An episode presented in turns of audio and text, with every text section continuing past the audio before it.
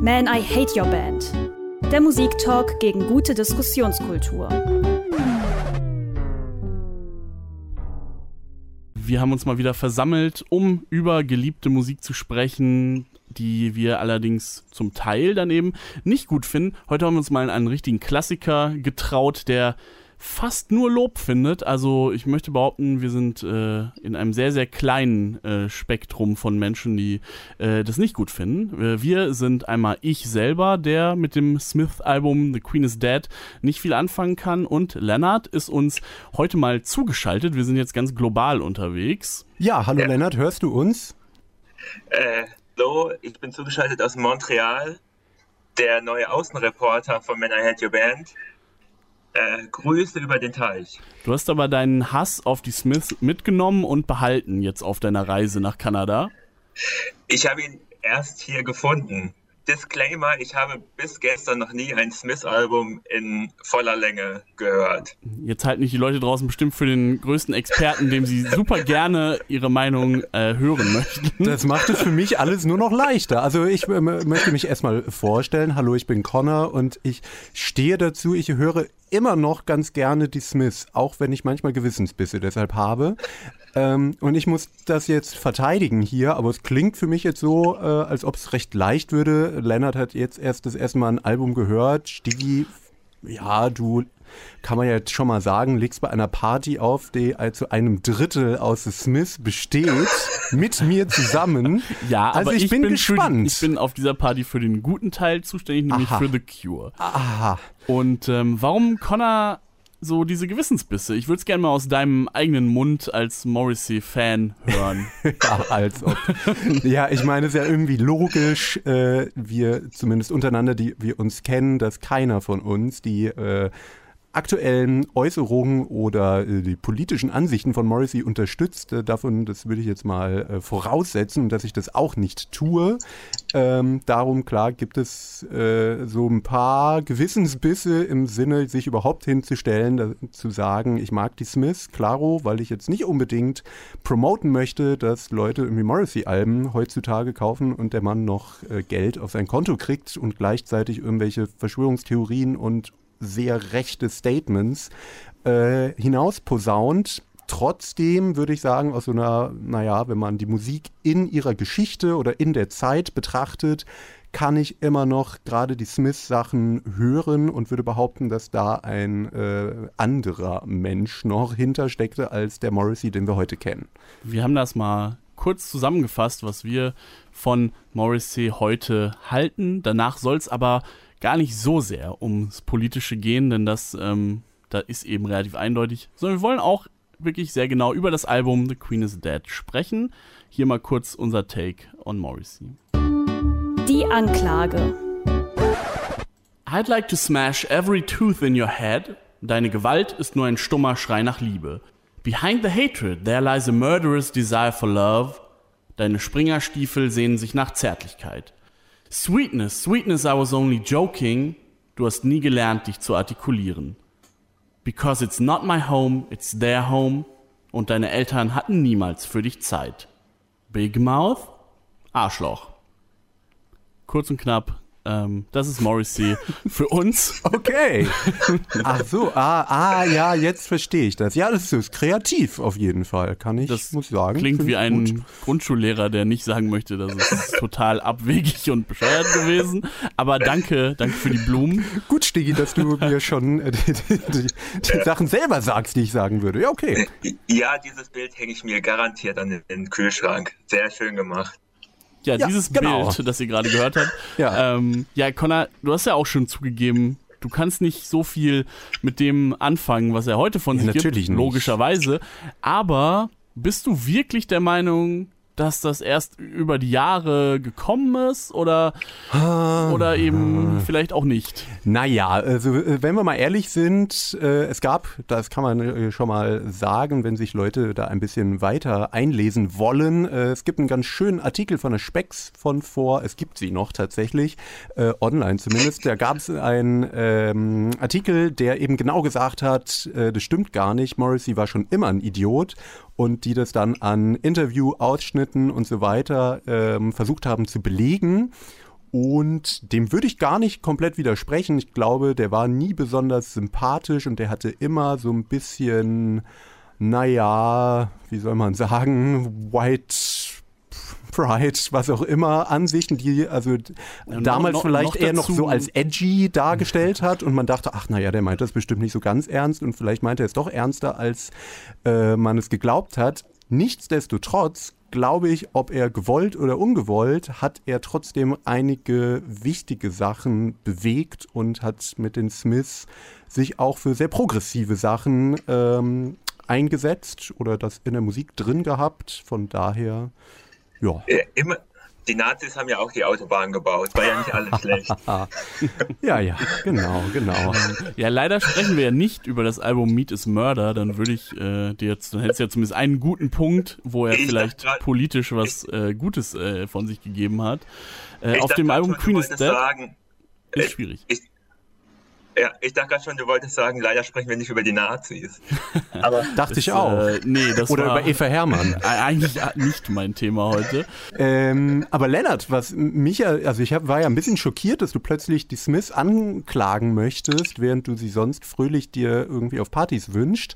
Da frage ich mich, was ist denn in den letzten drei Monaten passiert bei dir da in Kanada in deiner Isolation? Was, warum magst du die nicht mehr? Ich weiß gar nicht, ob ich mir je die Smiths auf einer Party gewünscht Natürlich, habe. Natürlich, ich war dabei. Wel welchen Song? Ich glaube, du hast dir sogar Morrissey Solo irgendwie gewünscht. Ja, das kann gut sein. Ach, na, ja. ja, es ist. Lernt, lernt aus seinen Fehlern. Ach, ein nostalgisch verklärter Blick auf die Morrissey-Alben der 2000er. Das ist ganz schlimm. Ja, ich, ich, ich habe hier eine Musikkur durchlebt. Ich habe wirklich zwei Monate lang kaum Musik gehört und dann nur noch Sachen, die ich richtig gut finde. Ich bin jetzt ein äh, Zen-Meister geworden. Eigentlich hasse ich gar nichts mehr. Ich höre mir nur die ganze Scheiße auch einfach nicht mehr an. Mhm. Und ich war gestern wirklich wütend, nachdem ich mir dreimal dieses Album anhören musste. Weil es so langweilig war und so nichtssagend und die Musik dahin geplätschert ist. Ach, da hast du aber gerade noch mal die Kurve gekriegt. Ich dachte kurz, wir hätten dich verloren, wenn du all deinen Hass hinter dir gelassen hast. Ich habe mich eher gefragt, warum hörst du freiwillig Sachen, die du scheiße findest, außer für diesen Podcast? Also. Nee, nee, ist gar nicht so sehr Sachen, die ich scheiße finde, sondern ich habe mich halt immer informiert über Sachen und habe mir das dann angehört, ganz brav und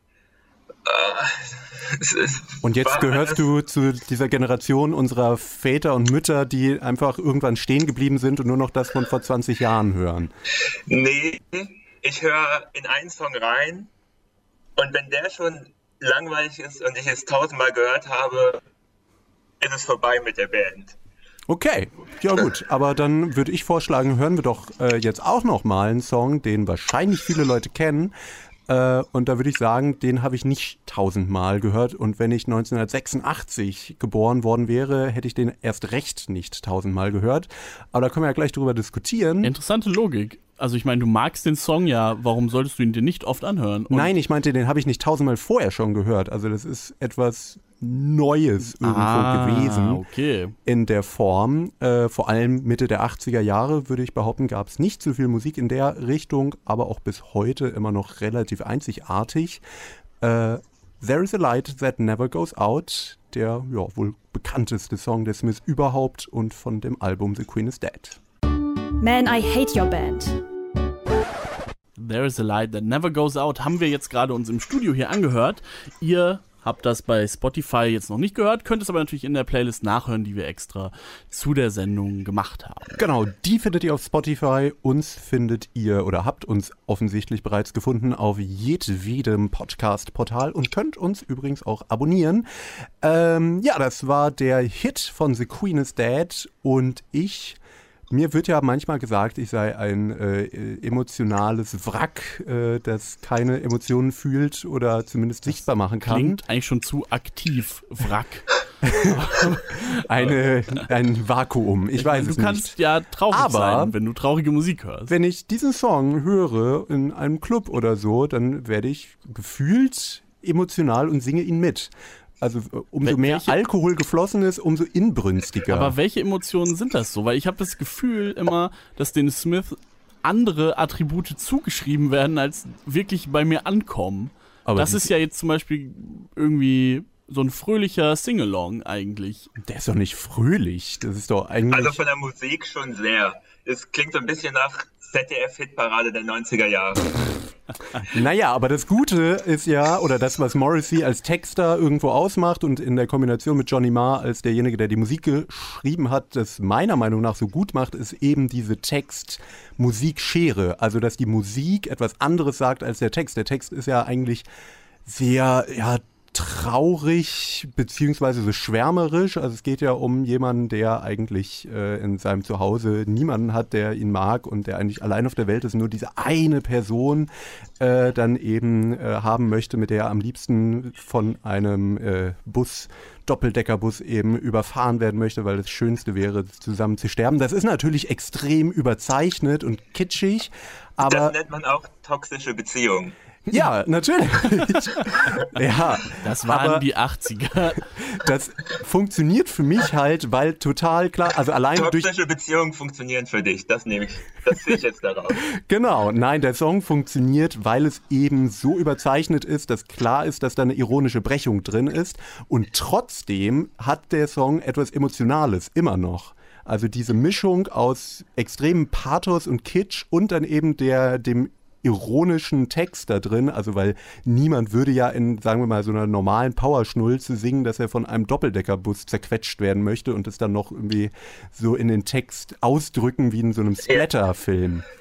Der Ausweg der Ironie, da kommen wir noch öfters drauf zu sprechen heute, glaube ich. Das ist immer der Trick bei Morrissey, dass so ein kleiner Witz drin eingebaut ist und es eigentlich nicht ernst gemeint, aber doch so ein bisschen naja. Ja, genau. Das aber funktioniert das bei vielen Künstlern nicht, aber ich finde bei den Smiths und bei Morrisseys Texten halt schon. Ich, mir ist auch aufgefallen, dass das vielleicht sogar das größte Ding ist, was mich stört, äh, wenn ich mir die Sachen jetzt nochmal so bewusst anhöre. Nicht nur bei diesem Song, bei anderen noch viel mehr, aber jetzt, wo wir beim Thema sind, ich finde eben, ich weiß nicht, ob das so passt. Also, du sagst, es gibt eine ironische Brechung und es gibt so eine Überspitzung.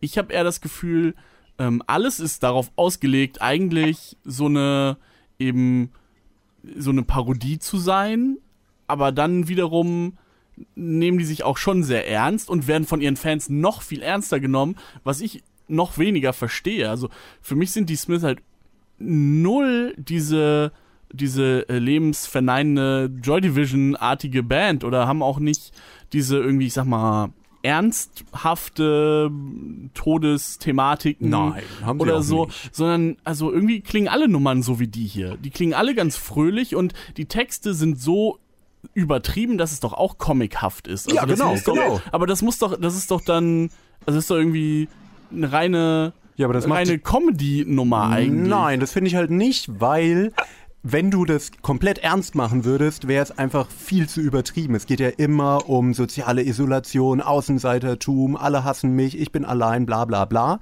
Das sind ja aber trotzdem, also ich finde, er schafft es durch die Art, wie er singt und wie er es umsetzt, dass trotzdem diese Gefühle bei mir ankommen und trotzdem er dann noch sagt, naja, aber also er ist so überspitzt, dass man es sich anhören kann und dass es nicht nur Pathos ertränkt ist.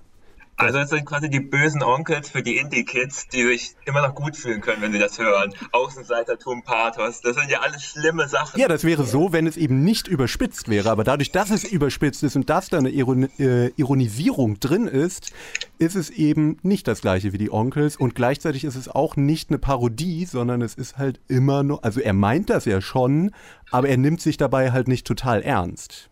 So will ich es also sagen. Also ich glaube, man kann Damals. kaum ernster nehmen als, als Morrissey sich selbst.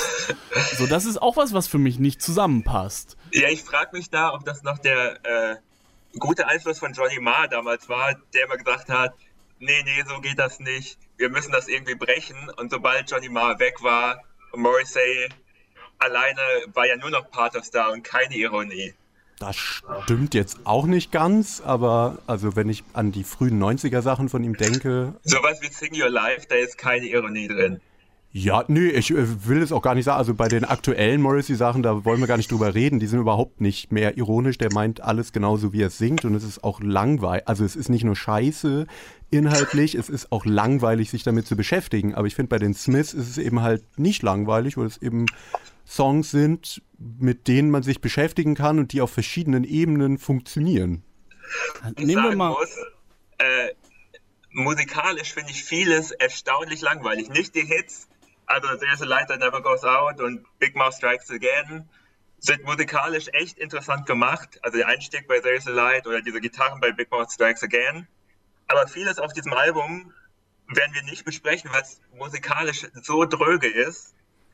Äh, da, da gibt es diesen Frankly Mr. Shankly, was so ein lustiger Song im Stile eines ähm, Obla die Obla da ist. Oder äh, wie heißt die 50er Jahre Rock'n'Roll-Ballade, die sechs Minuten lang wirklich nur Schmalz ist, I Know It's Over. Das, das ist wirklich so unerträglich. Also da ist wirklich nichts Spannendes dran. Das haben Leute schon 40 Jahre vorher, 30 Jahre vorher gemacht. Das ist aber mal, weiß ich nicht. Also ich würde da mal die Frage stellen, welche Band, 1986 ist das Album erschienen, welche Band hatte denn damals diesen Stil, also diese ganze Soundästhetik, die die Smiths auf dem Album haben? Welche Band hatte das denn? Welche Soundästhetik meinst du genau? Das, was wir gerade gehört haben. Ja, meinst du diesen New Wave, den sie nie machen wollten? Es ist ja nicht wirklich New Wave. Nee, also es ist ja wirklich nicht New Wave. Also, woran es mich dieser äh, Rockabilly-Einfluss und dieser eben, es ist ja im Endeffekt relativ normal, also aus heutiger Sicht ist es relativ normaler Brit-Rock, Indie-Rock, was auch immer man es nennen möchte, mit eben vielleicht den, mit der Ausnahme des Johnny Mars Gitarrenstil nochmal ein bisschen außergewöhnlicher ist. Aber in der damaligen Zeit ist es doch was Neues gewesen oder etwas, was es zumindest so nicht gab. Mir sind zwei Bands sofort eingefallen, zwei bekannte Bands, als ich das Album mehrfach gestern gehört habe. Aha. Das waren, waren einmal die Stray Cats, das war dieser Rockabilly-Einfluss. Mm, ja. Und das, und das zweite, ohne Scherz, hört euch die ersten beiden Alben der Ärzte an. Zur selben Zeit entstanden und wirklich sehr nah am Sound. Natürlich inhaltlich und immer wenn wir traurig waren, dann hörten wir die Smiths. Ist kein Zufall, ja. Ja, aber ja die Frage, wer da von wem äh, inspiriert war. Naja, also, die, also Debil ist 84 rausgekommen auch. Also das war wirklich dieselbe Zeit. Ich glaube, das war einfach so ein Ding. Äh, man kennt halt viele Bands nicht mehr, die, die, damals diesen Sound gemacht haben. The Smiths haben die überlebt, weil Morrissey die ganze Zeit Interviews gegeben hat, damit in der äh, Presse war. Naja, aber also die Smiths waren ja auch damals eine mega große Band, zumindest in Großbritannien war das ja die Band und die dann irgendwie von NME als einflussreichste Band noch vor den Beatles gewählt wurde, was ein bisschen ironisch ist, wenn man sich anguckt, wie Morrissey und die Musikpresse heutzutage so zueinander stehen.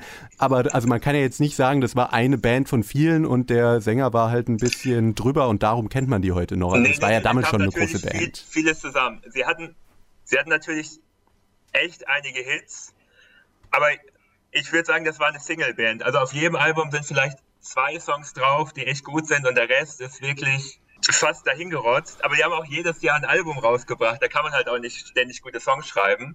Und da muss man ja sogar noch sagen, dass The Queen is Dead vielleicht das Album mit den, mit den meisten Songs ist, die wirklich auch in Erinnerung geblieben sind. Ähm, die werden wir jetzt natürlich nicht alle uns anhören und äh, manche von denen sind vielleicht auch gar nicht schlecht, das haben wir auch schon eingeräumt. Aber ähm, genau, auf den, anderen, auf den anderen Alben ist vielleicht sogar die Hintdichte noch ein bisschen geringer. Dem würde ich sogar zustimmen. Also es, es war eine Singleband, das muss man schon so sagen. Genau, das beste Album ist die äh, Single-Sammlung der ersten paar Singles vor den ersten Alben als für uns besonders langweiligen Song haben wir uns ausgesucht I Know It's Over, Song, an den sich wahrscheinlich niemand erinnern kann, auch wenn er 86 schon dabei war und ein riesen Smith-Fan ist. Nichts davon bleibt uns in Erinnerung. Der Tiefpunkt. Ich bin emotional mitgerissen. Äh, I know it's over. Nie in deinem ganzen Leben. Ja, immer nur, wenn ich die Smiths höre. Und auch bitte wirklich nicht von diesem Song. Och.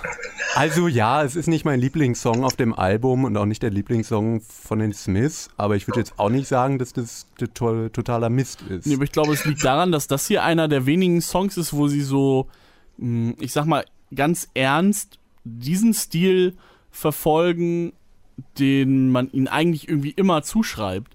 Also mein Punkt ist ja, die meisten Songs auf diesem Album klingen irgendwie super, super happy musikalisch.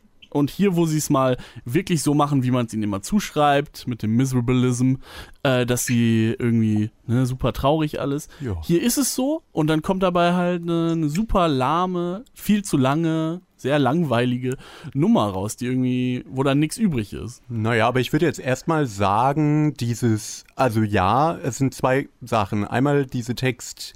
Musikschere, die gibt es immer wieder, das stimmt, und die gibt es jetzt hier vielleicht nicht. Aber dass sie immer so happy und irgendwie Beach Boy-Style oder so gewesen wären, das würde ich nicht unterschreiben. Das sind ein paar Songs, aber wenn man sich die komplette Diskografie der Smiths anguckt, würde ich schon sagen, dass es mindestens 50-50 ist. Ähm, aber das Aber eine. die Songs, die die Leute kennen. Ja, das sind die natürlich die Hits. fröhlichen. Ja, aber bei welcher Band ist es nicht, dass das die Abtempo-Nummern sind, die man halt kennt? Aber wenn du. Radiohead. Oh, ja, gut, weil es keine mehr gibt in den letzten 20 Jahren. Ähm, aber davon mal abgesehen, würde ich sagen, äh, gibt Billie es. Eilish. Kennen da Leute was anderes außer Bad Guy? Naja, ähm, Ich denke ja, Connor, aber Ja. wir sind bei einem anderen Thema. genau. Äh, ich würde nämlich behaupten, dass sie das schon auch gut machen. Also, es ist ja. Nein. Doch. Also zu diesem Song habe ich so viel zu sagen. ja, dann leg doch mal los. Also erstmal, die, die scheinen sich dran zu versuchen an so einer 50s Rockballade wie Unchained Melody. Der Unterschied ist, dass sie keine Melodie haben in diesem Song. Also äh, könnt ihr euch an irgendeine Stelle erinnern, an irgendeine kleine Melodiephrase? Kam am Ende. Nicht mal Andi. Also, also das klingt so, als also wenn man mal zu einer Es klingt nach Leid. Er leidet fünfeinhalb Minuten lang. Es klingt nach städtischer Musikschule, wenn der Saxophonist nach einem Jahr zum ersten Mal ein Solo spielen darf und einfach raushaut, was er kann, ohne auf die Musik dahinter zu achten. Der ist ja wirklich jede Zeile, oder jede Silbe ist irgendwie auf zwei Takte gezogen, hört irgendwann auf, dann kommt noch eine kleine Schleife. Äh, Er, er versucht irgendwie Mariah Carey zu sein, hat man das Gefühl, bevor Mariah Carey bekannt war. Das findest du doch gut. Naja, wenn man es kann. Aber der versucht da mehr. Also ich sage nicht, dass Morrissey ein schlechter Sänger ist, aber hier äh, schmiert er alles zu seiner Stimme. Die Musik dahinter ist vollkommen egal. Hauptsache er ist dabei und man hört ihn die ganze Zeit, ohne Pause.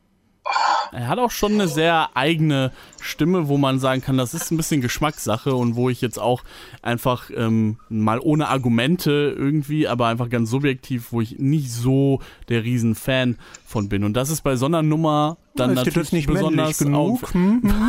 Was ist das? Was ist das für eine Richtung?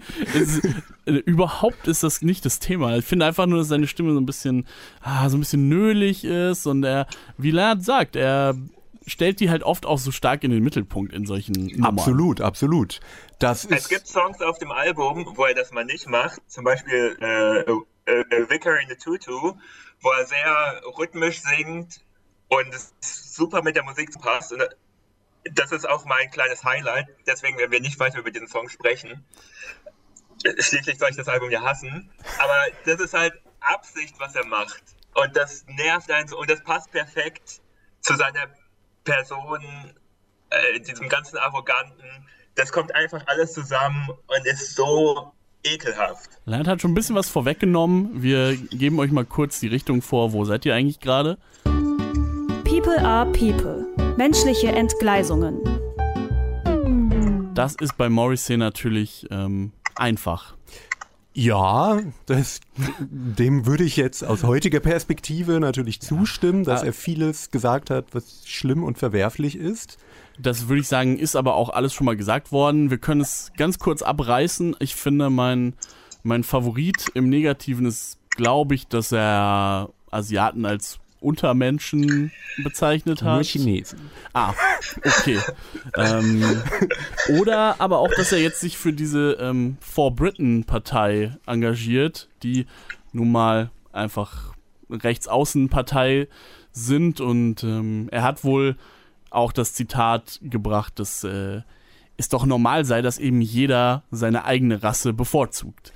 Ja, das sind Sachen, die ich äh, auf keinen Fall auch verteidigen möchte oder möchte, dass das in irgendeiner Weise promoted wird. Das ist ja das, was ich auch anfangs schon gesagt habe, warum ich äh, mich ein bisschen schwer tue, öffentlich mich hinzustellen, zu sagen, ich höre die Smiths. Ähm, weil eben ja Morrissey heutzutage überhaupt nicht mehr geht und man sich fragt, ist der einfach, ist irgendwas in seinem Hirn kaputt gegangen oder was ist da eigentlich los?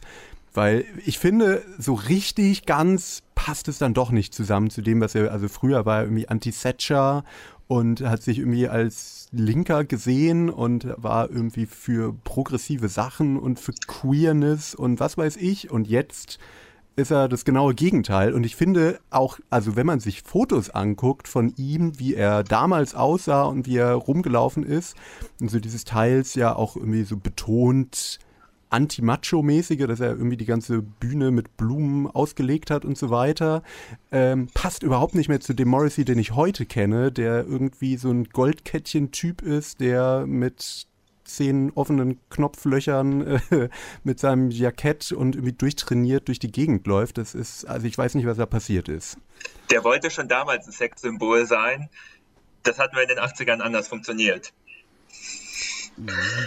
Ja, weiß ich nicht. Auf, da fällt mir ein Zitat von ihm ein, dass er auf jeden Fall der Meinung ist, dass er eins ist. Ein, ein Sexobjekt, genauer gesagt. so, okay. Ähm, er, meinte, dachte, mit, er, er meinte sowas wie mit allen Vor- und Nachteilen, aber er hat es zumindest schon gesagt, dass okay. er ein Sexobjekt ist. Aber er hat ja auch behauptet, dass er asexuell wäre und dann hat er gesagt, dass er bisexuell wäre und also pff, er hat viel gesagt, ja, sagen wir es so. Ist ja alles im Detail gar nicht unser Business, aber ähm, ja, auf jeden Fall kann man sagen, der Mann redet viel, wenn der Tag lang ist und in letzter Zeit kommt halt eine Menge dabei raus, mit der wir wirklich gar nichts anfangen können. Das, was man den anderen von den Smiths zugutehalten kann, ist, dass sie keine Reunion machen. Ich glaube, Johnny Marr ist auch wirklich nicht so gut auf ihn zu sprechen. Ich glaube, nee. niemand ist gut auf ihn zu sprechen. Also ich meine, die haben, da gab es ja Klagen, also es gab ja große äh, Verfahren im Nachhinein des Smiths, äh, Tantiemenklagen und was weiß ich, also das wird nicht passieren.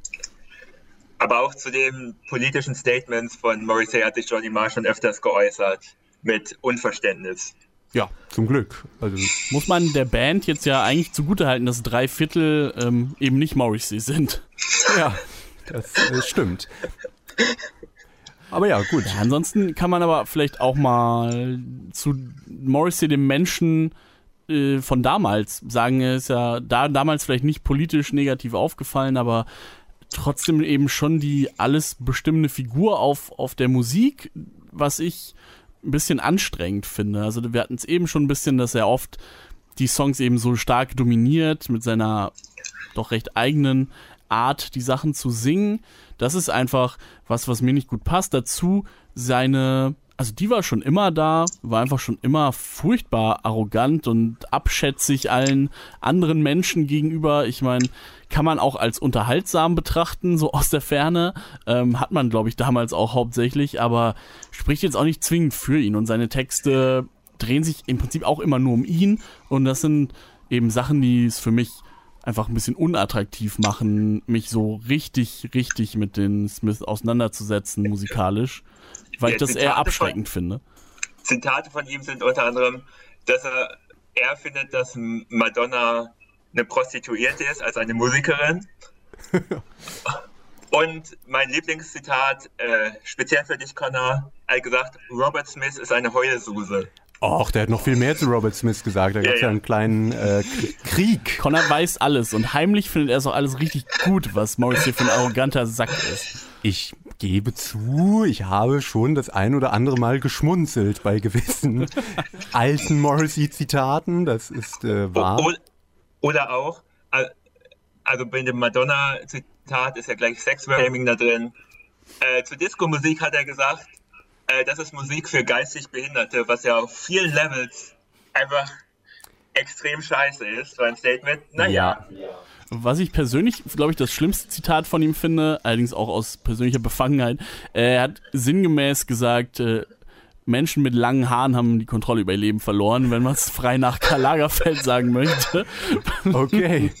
Ja, gut, er hatte zu allem immer was zu sagen und dazu hat er ja selber sogar einen Song geschrieben, den wir ja gleich auch noch hören werden, nämlich Big Mouth Strikes Again. Er ist halt ein Großmaul, also ich würde sagen, der Morrissey damals war ein Großmaul, der viel Scheiße gelabert hat, die er aber vielleicht, wo er selber nicht so richtig drüber nachgedacht hat, könnte man jetzt wohlwollend sagen. Ist vielleicht auch heute noch so, dass er nicht viel nachdenkt. Ja, das stimmt. Wobei ich mich frage, die Texte, die sind ja jetzt nicht komplett dumm. Also ich würde jetzt nicht sagen, dass da jemand dahinter steckt, der einfach gar nichts peilt, sondern der ist ja jetzt nicht, äh, na, der weiß ich nicht, der weiß schon, was in der Welt passiert und das finde ich eigentlich so schlimm, wenn ich mir angucke, was er heute von sich gibt. Ähm, Nichtsdestotrotz. Aber der, der, Song, der gleich kommt, das ist doch wieder Täterverteidigung in einer toxischen Beziehung. Na, da also das ist textlich ja wirklich beschissen.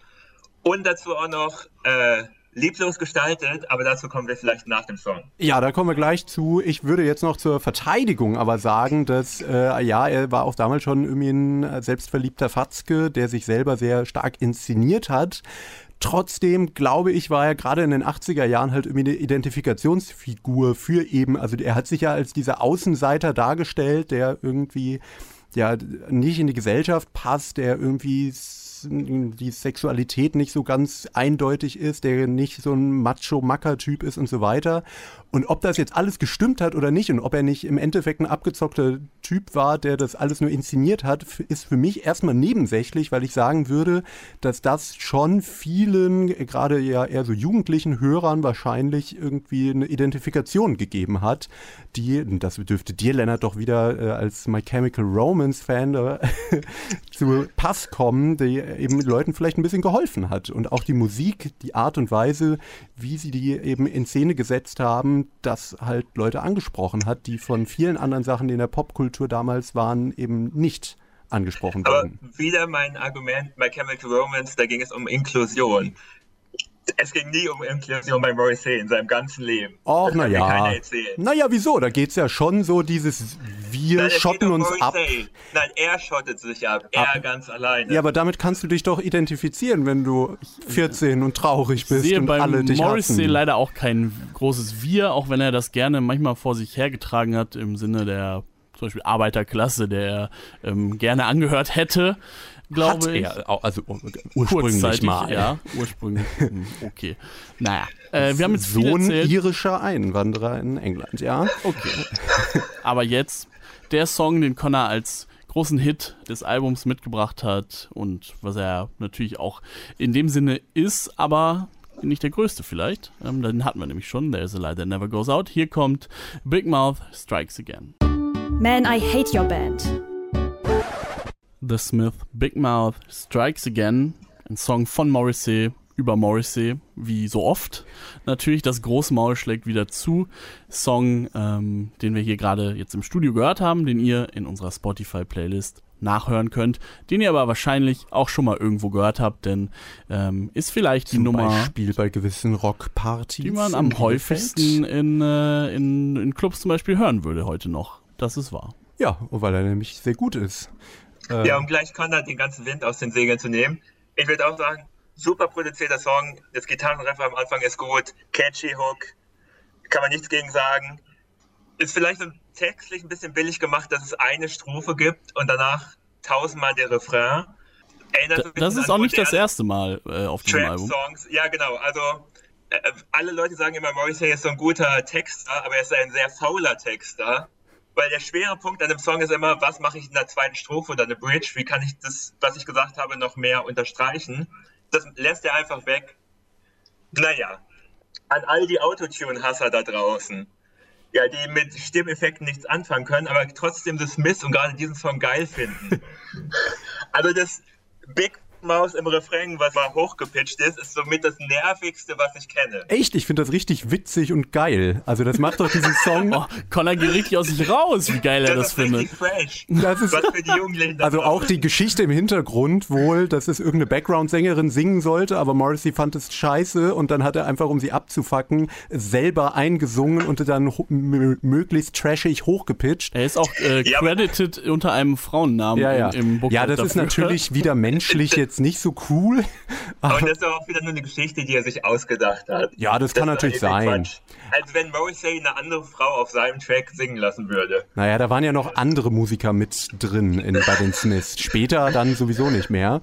Äh, außer Nancy Sinatra. Aber ähm, davon abgesehen, also ich finde das halt, das ist auch wieder eben diese ironische Brechung mit drin, dass du halt diesen Chipmunks Hintergrund gesagt wo hast du das? Es gibt, ich kenne keinen Song, wo es so etwas geben würde, was so absurd ist, aber trotzdem den Song halt nicht kaputt macht.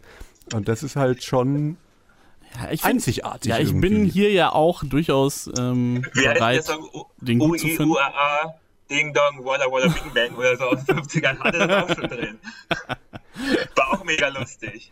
Aber da ging es halt nicht um Gewalt in der Beziehung. Ja, aber das macht es doch noch besser. Also ich meine, Conor, möchtest, du möchtest den Satz nochmal reformulieren? Also jetzt der Kontext fehlt vielleicht, aber dieses Thema gemischt mit dieser Chipmunks äh, Stimme im Hintergrund macht es halt so absurd. Ja, weil ich, das gibt mir immer das Gefühl, sind die Smiths eigentlich nur, also verarschen die ihr eigenes Image die ganze Zeit? ein bisschen So manchmal machen schon. die sich über ihre Fans lustig, indem sie einem sowas vorsetzen? Nein, du musst doch nicht immer die gleiche Schiene fahren. Also er hatte ja auch, wie wir es ja vorhin gehört haben, er hat ja auch einfach stumpf traurige Songs, die nicht ironisch gebrochen sind, aber er hat halt eben auch welche, wo er sich dann eben ein bisschen auslebt, wo irgendwelche Gimmicks drin sind oder wo eben die Texte so überspitzt werden, dass sie einfach gebrochen werden müssen, weil es sonst nicht gehen würde. Und ich finde, er macht es halt auf eine kluge Art irgendwie. Es ist eben nicht so Du platt. argumentierst, ja okay, ist vielleicht nicht so platt, aber du argumentierst wie Flair. Man kann die Gewalt gegen Frauen im deutschen Hip-Hop nicht ernst nehmen, weil das ja alles überspitzt. Das ist ich, äh, ich habe jetzt gar nicht, ich habe jetzt nur gesagt, warum das künstlerisch interessant ist. Ob ich das inhaltlich gut finde, habe ich, da habe ich ja noch gar nichts zu gesagt. Aber das kann ich ja jetzt machen. Naja, erstmal wird da ja nicht direkt eine Frau angesprochen und bei Morrissey muss man. Gewalt gegen Männer ist natürlich eine ganz andere Sache für Conor. Also es ist jetzt erstmal nur Gewalt, aber es äh, ist halt trotzdem auch wieder, finde ich, Gewalt in einer Beziehung wird schon relativ klar mit der Textzeile mit dem Bett. Also, Ja, ja, klar, das auf jeden Fall. Aber wie, welche Art, ob das jetzt eine homo- oder heterosexuelle Beziehung ist, ist ja nicht gesagt. Davon okay, das macht abgesehen. aber ja nicht besser. Nö. Ähm, aber davon abgesehen sehe ich das halt eher als so eine Parodie auf äh, kitschige Partnerschaftssongs oder so. Also es ist ja offensichtlich nicht ernst gemeint. Ja, da argumentiere ich ein bisschen wie Flair, aber im Vergleich musst du jetzt aber auch mal zugeben, dass ein Flair-Text sehr offensichtlich genauso gemeint ist, wie er ist und dieser Text halt nicht. Na, aber das ist jetzt deine Interpretation, was offensichtlich ist und nicht im Auge des Betrachters. Ah. Und gerade wenn Ja, man den stimmt heutigen nicht. Morrissey nimmt und dann ist das dann, wo ist noch sein großer Vorsprung vor Flair jetzt menschlich? Ja, menschlich nicht, aber intellektuell glaube ich trotzdem schon. Nein, du glaubst nicht. Ja, glauben ist vielleicht das richtige Wort, noch besser ist, du hoffst daran. Naja, Also also jetzt, weiß ich nicht. Also dass er eine gewisse Bildung nicht kaputt hat. gemacht werden. Bitte? Naja, aber dass er Damit deine Jugenderinnerungen nicht kaputt gemacht werden. Du argumentierst wie die ganzen Hip-Hop-Fans, die sagen, ja, aber das gehört hier irgendwie dazu und äh, ich habe die Songs irgendwie gefühlt und das muss man jetzt anders. Also so habe ich auch im Sido-Podcast argumentiert und das war auch ein großer Fehler. Nein, ich würde ich jetzt gestehe meine Fehler ein. Du hast wirklich Im viel gelernt äh, in deiner Isolation. immerhin. Ja, ich bin hier komplett allein Oh. mit meinen Gedanken. Aber dann könntest du doch viel mehr die Smiths hören. Oder solche Musik selber machen wie Morrissey eben. ja. Nee, Und die dann ich ernst die ganze meinen. Zeit DMDQ Lit äh, von Japanik auf Dauerschleife. Oh, okay, so, So weit ist es gekommen. das ist finde ich sehr gut. Ähm, packen wir mit in die Playlist. Da hat Einfach- keiner von uns was gegen, gegen den Song. Das stimmt, ja. Äh, aber dann, dann müsstest du noch trauriger als Morrissey sein. Aber Morrissey ist ja nie traurig. Der ist halt einfach ein arrogantes Arschloch und will, dass er Aufmerksamkeit bekommt. Und weil er so traurig Vielleicht ist. war er auch deswegen immer so allein. Übrigens, Ja. kleiner Fun Fact, bevor Morrissey äh, Popstar oder Rockstar wurde, war er, was war er? Musikkritiker. Ja. Und fand alles scheiße. Ja, natürlich. Die Ramones, Deepish Mode. Alles, Ja. was nicht so klang wie The Smith später, war Dreck. Kommt dir das irgendwie bekannt vor vielleicht? Also ich verteidige Sido, Scooter und DMDQ Lit. Also da, Ja, ist auch ziemlich Das edgy. klingt ja nicht alles gleich. Nö, Ja, das stimmt. Ich habe das Gefühl, du machst das aber auch einfach mal aus Prinzip. Das klingt jetzt alles nicht sehr versöhnlich, genau genommen, aber wir versuchen es trotzdem, denn zu jeder Sendung gehört, dass wir versuchen, äh, den einen oder anderen gemeinsamen Nenner zu finden. Die Versöhnung. Ich kann mal anfangen und sagen, äh, im Gegensatz zu vielen anderen Alben, die wir hier schon besprochen haben, sind hier relativ viele Songs drauf, die ich eigentlich ganz gut finde, so für sich. Ähm, das ist erstmal was, was ich festhalten kann. Die Songs an sich sind zumindest so zur Hälfte gut gemacht, sind äh, sicherlich auch die Blaupause für spätere britische Musik gewesen, die dann kam und die auch ihren, ihre Berechtigung hatte und die auch irgendwie viel Gutes hatte hier und da. Aber ich störe mich eben hauptsächlich an der Person, an, dem, an der Vortragsart, an dem ganzen Bild, das diese Band abgegeben hat und eben auch an dieser.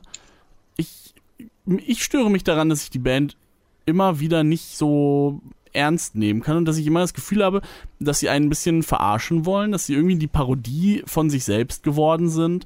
Das ist was, was mich stört, aber ich kann zugeben, ähm, das ist kein schlechtes Album in dem Sinne, dass alle Songs schlecht wären. Das auf keinen Fall. Positive Worte von mir. Johnny Marr ist ein fantastischer Gitarrist, der auch mittlerweile immer wieder äh, als Studiogitarrist gebucht wird. Hat damals auch einige Hits wirklich geschrieben. Jetzt vielleicht nur zwei, drei pro Album, aber welche andere Band schafft das überhaupt, so viele Hits zu produzieren? Äh, alles, was er dann nach The Smith gemacht hat, war dann allerdings ein bisschen langweilig, beziehungsweise hat er Modest Mouse, eine meiner Lieblingsbands, ruiniert. Ähm, ja, so viel zur, so viel Versöhnliches, zu Morrissey kann man nichts Versöhnliches sagen. Ja, ähm, Ich mag Blumen. was magst du? Ich mag Blumen, das ist doch was Versöhnliches. Ach so, ja, die mochte er auch mal. Und Fleisch magst du auch nicht so gern, oder? Ja, Das siehst du. Ähm, ja, also natürlich kann aber ich. ich war vor in China. Was? Also ich habe nichts, ich hab nichts gegen Chinesen oder Asiaten im Allgemeinen. Das ist, Beruhigend. ja, hätte, wäre Da sehe ich die Grenze. Oddly specific. Okay. Ähm, ja, ich kann natürlich eure Kritik auch ein bisschen verstehen. Äh, das ist jetzt nicht so, dass ich jetzt gesagt hätte, Morrissey ist ein mega cooler Typ und alles, was die Smiths gemacht haben, war immer mega geil.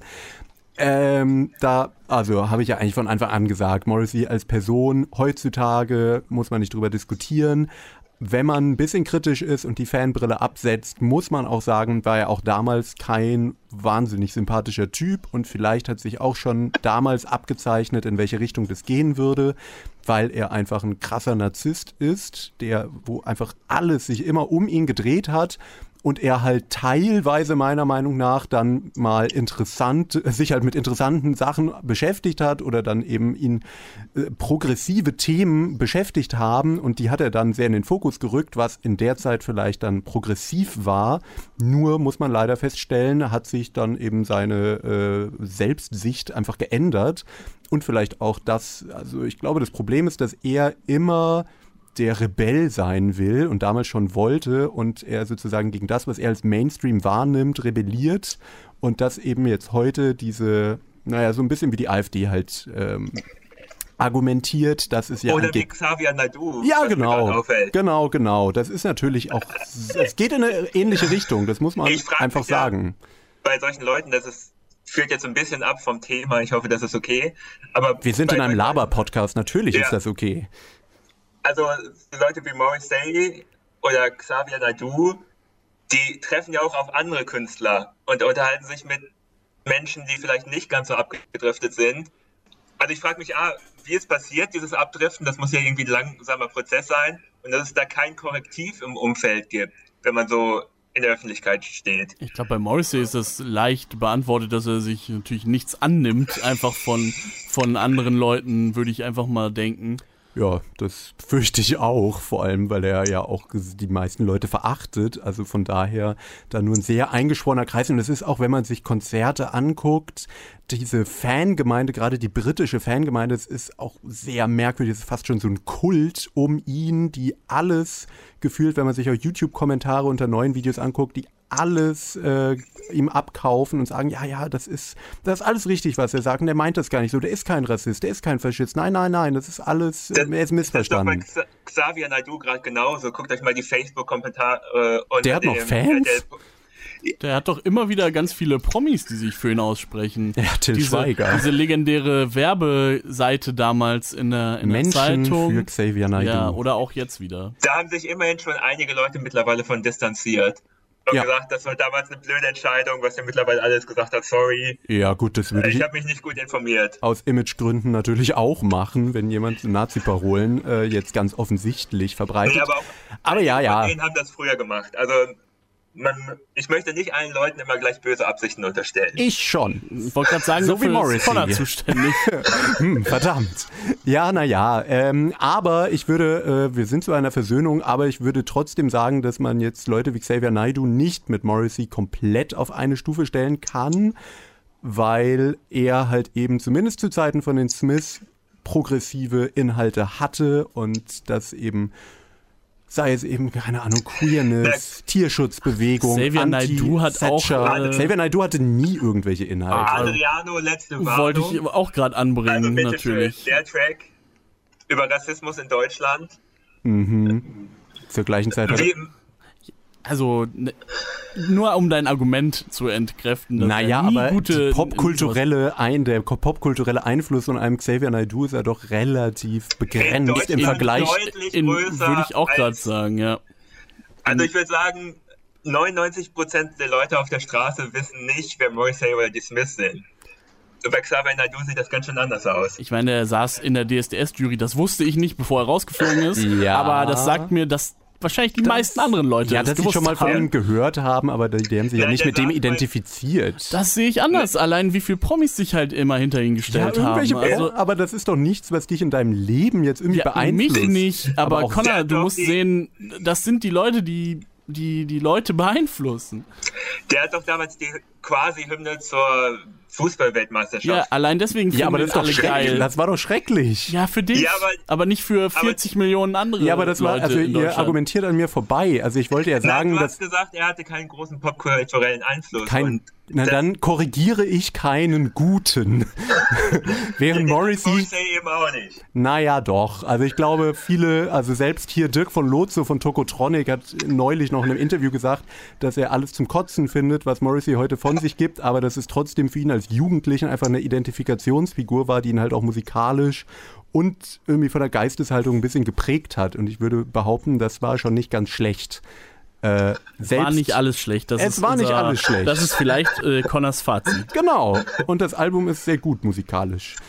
Und die, Und womit wir wieder bei den Autobahnen wären. Full Circle. The Queen is Dead. ja, mein Laut Name, Connor ein gutes Album. mein Name ist Eva Hermann. ich sage, wenn euch das äh, gefällt, was die Smiths musikalisch machen, Dann seid ihr lieber, Faschisten. Hört lieber The Cure. Ja, da, das ist zwar richtig, aber ich sehe da nicht so Das ist doch die Parallelen. Versöhnung. Lass Ja. uns alles hier hören. Das stimmt. Machen wir. Okay. Wir sind raus und hören The Cure. Ja, Schön. Finde ich gut. Disintegration. In Bis zum nächsten Sinne, Mal. Tschüssi. Ciao. Ah, abonniert uns. Puh, zum Glück hast du es noch gesagt.